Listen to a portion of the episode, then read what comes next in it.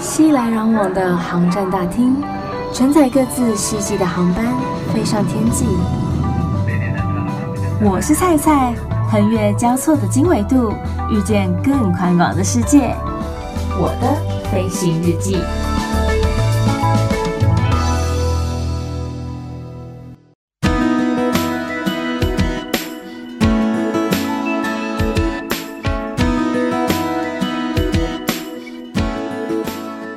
Welcome board，欢迎收听我的飞行日记，我是空姐菜菜。今天菜在节目的一开始，我真的真的很想跟大家分享一位让我觉得很优秀，然后很令人值得敬佩，以及十分疼惜她的一位女艺人的演唱会。菜看到了蔡依林的《Ugly Beauty》。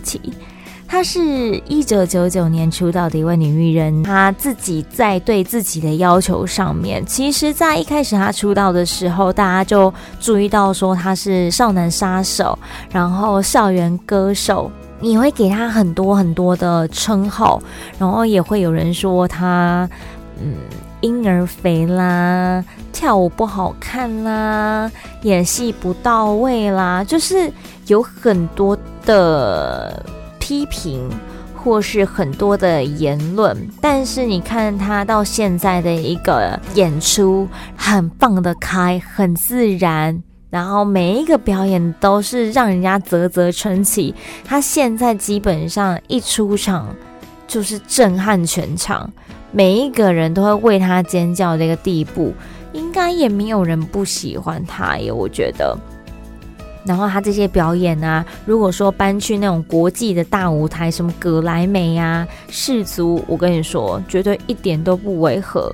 太惊人了。就是你对于蔡依林这个人甘拜土地，然后外加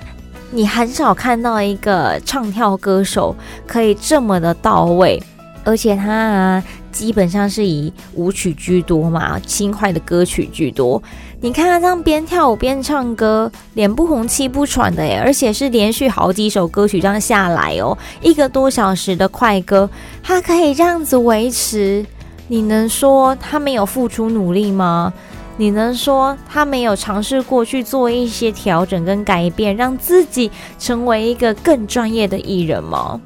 所以我觉得。蔡依林，不管是对于哪一个领域的人来说吧，就是他的坚持、他的毅力，然后还有他的努力，是很多人可以去效法，然后当成是典范的一位绝佳的代表人物。尤其是，嗯，刚刚出席的时候有说到，他遭受到很多人的一个风评。不是太好的情况之下，到现在他其实他的 EQ 我觉得还算蛮高的，而且他曾经在某一年的金曲奖的颁奖典礼上面，他有提到说：“谢谢那些曾经不看好我的人，因为你们的不看好，让我更加的努力，得到今天的一个成就。”这番话你听到了，能不感动吗？然后他自己也在演唱会的 VCR 上面想到说：“我都走过来了。”相信你也可以。当你听到这番话的时候，其实你会更疼惜这个人，然后更想要去好好的保护这个人。看完他这一次《Ugly Beauty》的巡回演唱会台北场之后，即使票价可能没有这么的便宜，可是绝对值回票价，真的相当的值得，而且是很有意义的。他带给大家许多的正能量，然后也以他自己为一个范例来提醒大家，讲说不要在乎别人说你什么，因为你就是 unique 独特的。你只要做好你自己，然后表现好你自己，你不要影响到他人，伤害到别人。其实真的开心最重要。为什么前面会提到说蔡依林的演唱会呢？就是因为我真的心得感想太多了，而且跟今天的节目内容有一点点小小小小的关联。至于这个关联在哪里，在节目后面再来告诉大家。所以一定要锁定今天的节目，不要随便走开哦。平常空服员上班的时间呢、大家知道时间该怎么算吗？通常啊，我们上班的时间是起飞前大约两个半小时要报到。可是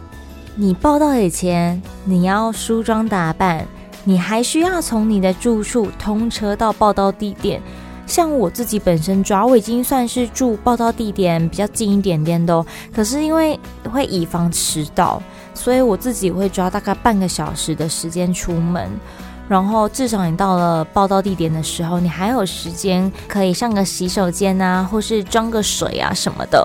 不然有时候时间真的太赶，像前阵子下雨天的时候。天哪，就是叫计程车叫不到，然后你要这样赶去报到地点，超怕自己迟到的，因为你一旦迟到，你就会有一个 record 在，就不是太好。所以就是我自己会惯性抓三十到三十五分钟的通车时间，然后在家里的梳化妆以及吃早餐的时间约略是一个小时。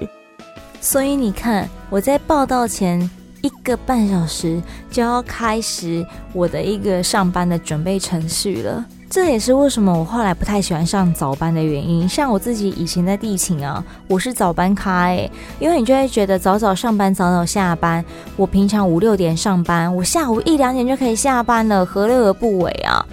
但是现在真的有点无法，因为时间拉太长了。好比说，大家很喜欢早一点出门出国玩嘛，所以都会有早班班机，早上六七点起飞的班机。我们报到时间，嗯，好比说是七点起飞的话，报到时间往前推两个半小时，就是四点半。然后我四点半要报到，像我刚才说到说，我的准备时间大约要抓一个半小时，所以我这样子三点就要起床了耶，很早诶、大家。然后，通常医生不是说睡眠时间最好睡六到八小时吗？你要我八九点就上床睡觉，怎么可能？你根本睡不着啊！然后东翻西转的再玩一下手机，诶，时间瞬间飙到了十点多、十一点了，甚至有时候说不定都快十二点了，根本不用睡。这样子，你早上起床的精神就不是太好。人家说什么早起的鸟儿有虫吃，诶嘿，我们都在凌晨起床，连鸟都还没起床那个时间，我们就在准备要去上班了。所以常常睡眠不足的情况之下呢，大家到了呃报到地点打完卡之后，要一起上游览车，我们都会称它是大巴，就是大型巴士这样。我们都会上了大巴之后，要一起出发到机场。来准备上飞机，准备迎接我们的客人了。但是在上大巴这段期间呢，大家就是睡觉、吃早餐、听音乐，大家不大会去跟旁边的人聊天，除非你遇到那种很久不见的好朋友。不然大家都在大巴上面睡觉比较多一点点啦。不然你精神这么不好，你上了飞机坐在逃生门，如果真的发生了什么紧急状况的时候，你该如何协助大家逃生呢？然后你状态不佳，不小心打瞌睡睡着了，被客人拍照上传到网络上面，哎呦喂呀，事情就会非常的大条了。一旦被公司抓包了。你可能就会遭到公司的惩处了，这样似乎不是太好了。但是啊，在上大巴之前呢，其实我自己会觉得航空界跟军人的那个嗯军队有一点点像，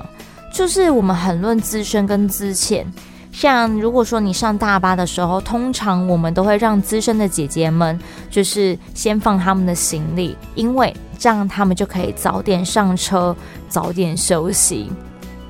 然后像上大巴之后啊，座椅的分配，资深的通常都坐比较前面，资前都会坐比较的后面。通常最后一排就一定是最资前的座，然后座舱长他们就会坐比较靠前面一点点的位置。我也不知道这是。为什么？可是自古以来好像就一直都是这样，所以我才说感觉就有点类似那种军队，很论辈分，一律都是资深的优先。学长说的对，学姐说的对。其实长期下来，你在工作上面，除了客人给你的压力之外，在同事之间面的这种压力，也会造成你心里面的一个负担。所以偶尔还是要想办法轻松放松一下。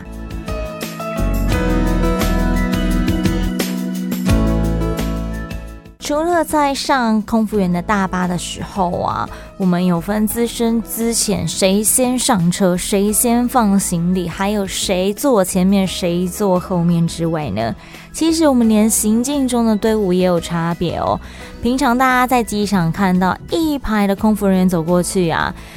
外籍航空好像比较没有这方面的要求，因为像我有时候看达美航空啊、荷兰航空之类的，他们真的走得很随便，就是一个反正你就走你的，我走我的，也没有要求说一定要走一条线或干嘛。但是就目前的两家国际航空的话呢，都是排成两列，然后排得整整齐齐的，资深的一律通通都走在前面。除了座舱长他们会走在最后一个，要负责压队之外，不然呢、走越后面的就是越菜的美眉，越之前的美眉了。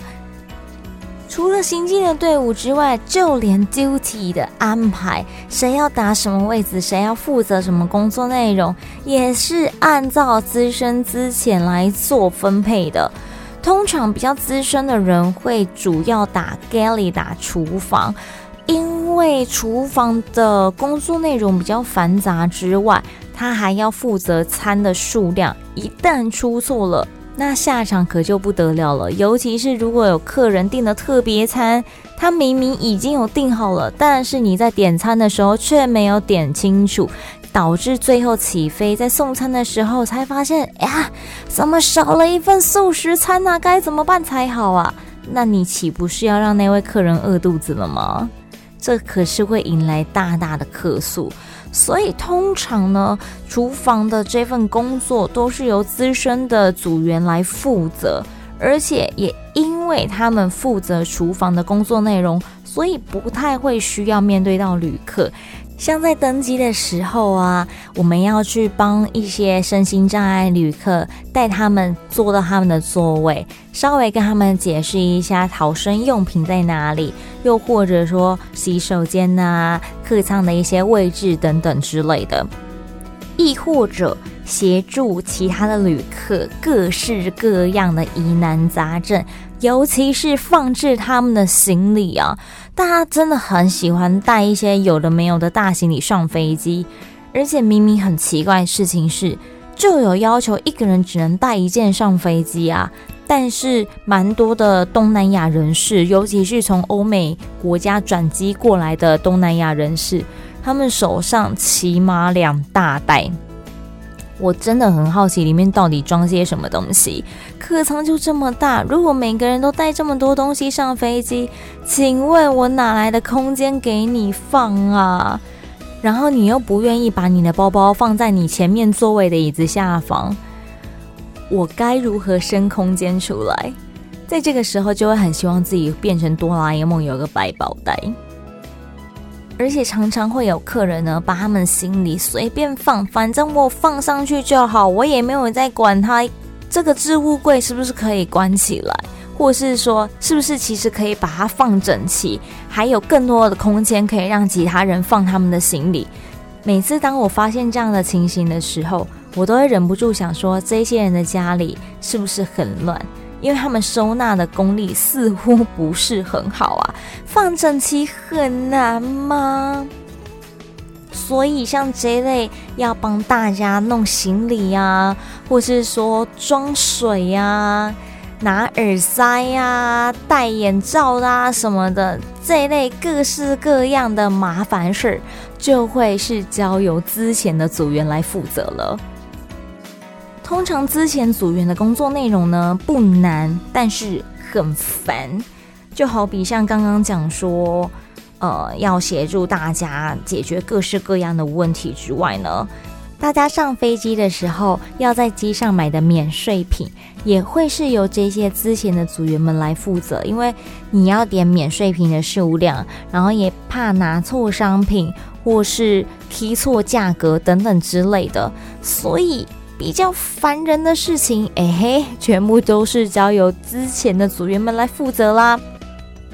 另外呢，之前的组员，你自己要懂得更勤劳、更主动去协助其他的资深组员们，因为你就是菜嘛，所以你就是要懂得多做一点事情啊。你如果不做，可以，如果你有那个胆量的话，我个人是不大了哈，但是就是很容易，因为毕竟这个圈子这么小，你这架飞机上面组员也就这么十几个。你如果不勤劳、不主动一点去帮助这些资深组员的话，这些比你资深的学姐们呢，就很有可能会在后面碎嘴。就女生多的环境，很容易就会有这样的情况发生啊，就会说：“啊，现在的美啊，吼都不知道人情世故啦，然后要多贴心、多体贴一点啦。”哎，然后你看这样的话传出去，一传十，十传百。传了越多人之后，是不是就会有越多人知道你曾经做过的事情，或是你没做的事情？虽然说那是他的工作内容、工作范围，但没办法，这就是一个社会职场的潜规则。有时候学姐们也会跟我们讲说，你也会希望以后比你之前的人可以这样对你吧？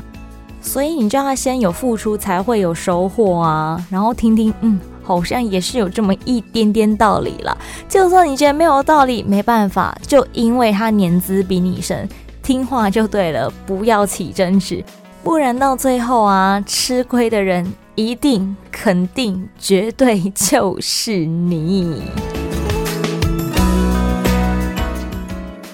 讲到了现在，大家是不是还是在想说，究竟节目一开头蔡讲的蔡依林，到底跟今天的内容有什么的关系呢？其实蔡是一个蛮要求的人，会希望今天我答应做了一件事情，我就希望我可以把它做好。如果说我觉得我没有把握的话，我不太敢去冒这个险跟去挑战它。那我一旦做了，我就希望不会有让人家说话的机会，或是有让人家批评的一个地方。所以我其实算是个蛮有主见的人，我有我自己的想法。可是也因为这样子，造成我自己在工作上面蛮有压力的，因为我就不希望被其他的学姐们或是同事们说他做的不好。或是说被客人质疑我的工作能力，觉得我不 OK，这样就是这些都是我不希望会发生的事情，然后会产生的一个情形。但是我发现这好像不是一个好的心态，因为我朋友就有曾经跟我说过，说你不要去害怕别人说你什么，或是你不要去担心。别人去批评你，因为就没有人是完美的。要像志玲姐姐那样子，几乎 perfect，找不到零缺点，或是像林依晨一样感觉零缺点这样子的人，实在是少之又少，非常少，微乎其微。可是有缺点并不是一件坏事啊。而且人对于人本来就有他一个主观意识跟主观的评价，你为什么要因为一个人去否决掉其他人对你的鼓励跟称赞呢？不过说真的，牛迁到北京还是牛啊，这是一个个性养成的问题。就我活到现在也三十了，就是你一时之间要去转换这样子的一个想法，会有一点点的困难。所以我还在努力的调试当中。只是当我在蔡依林演唱会《Ugly Beauty》当中听到她说到的一番话之后，我整个泪流不止。她说，在每一个日子里面，觉得自己过得很辛苦，太过用力，太过想要让别人认同自己的你，